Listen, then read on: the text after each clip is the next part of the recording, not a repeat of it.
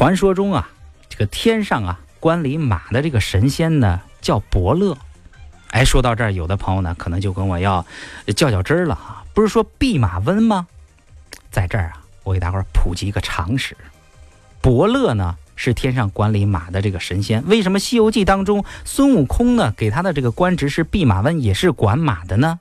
因为在传说当中啊，这个猴子本身可以呢驱弼马温。哎，马瘟呢，我们都知道是一种疾病。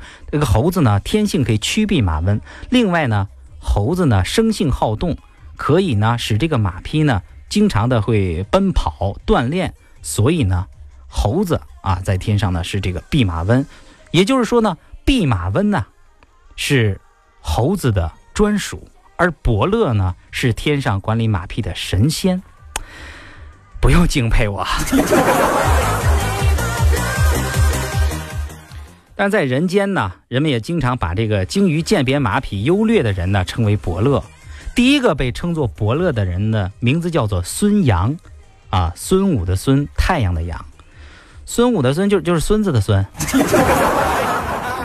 他是这个春秋时代的人，因为他这个对。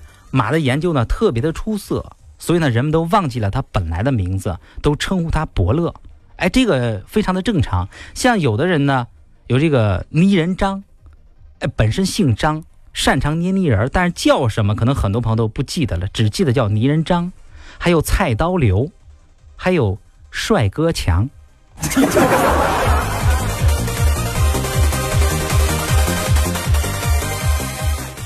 最后一个是我家的。有一次呢，这个伯乐呀，就受楚王的委托，给他购买一匹呢日行千里的骏马。在古代呢，没有现在的这些交通工具，日行千里的马呢，现在就相当于现在的高铁。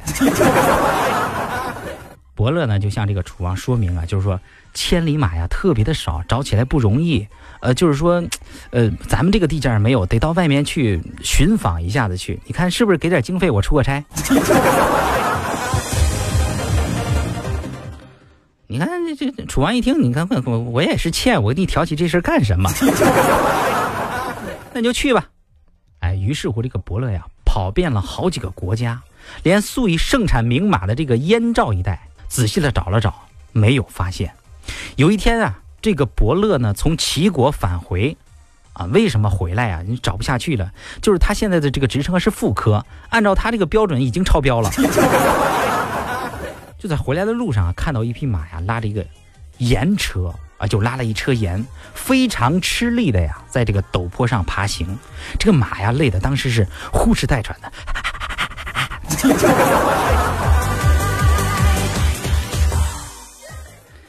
听着动静像狗呢，每迈一步啊都特别的艰难。然后呢，关键是这个马的主人不停的用鞭子来抽打它，啪啪的令叮啪顶啪。马的主人以前说过快板，然后这个伯乐呀，就看这个马就哎呀，就特别的心疼。一般这个爱马之人呐，就看不见这个马受虐，就好像我。看不见美女受罪一样，不由得呀就走到跟前。哎，这个伯乐往跟前一走啊，马呢也看见他了。哎呦，当时看见伯乐，只见这个马呢突然之间瞪大眼睛，大声的嘶鸣啊。当时这个马就唱了一首歌。啊啊啊啊嘿！阿西多阿西多阿西的可多。然后马就说了一句话：“伯乐，我看见你，我心里特别的忐忑。”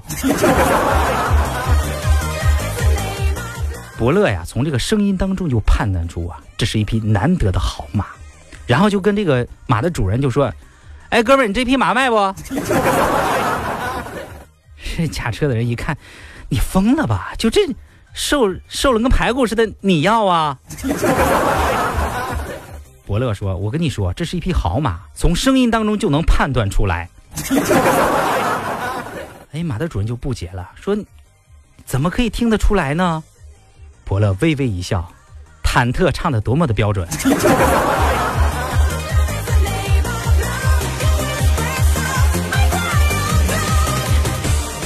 你出个价吧，我买了。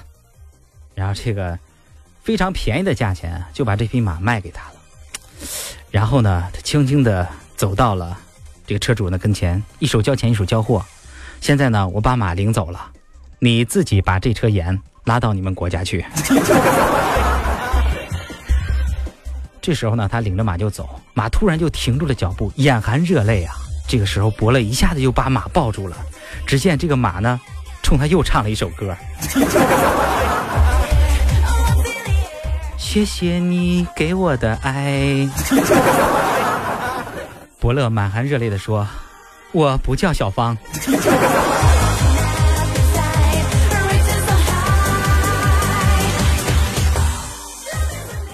话说这个伯乐把这匹马呢牵回来，让这个楚王看看。楚王第一眼一看，这个马瘦的呀。朋友们，你们见过飞林老师吗？然后楚王就过来，把这个伯乐就叫过来。哎，你你你过来过来过来。咱哥俩这么多年了，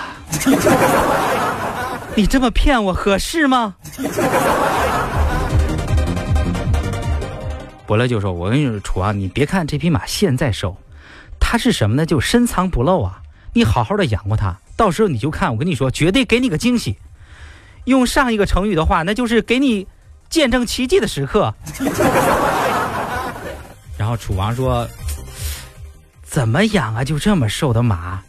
这时候伯乐就往前一凑，给点经费呗。楚王呢，就按照他的这个想法呢，就把这个经费呢又拨给他一些。哎，时间过得不长，只看见这个马呀变得是精壮神俊。楚王呢跨马扬鞭，只听见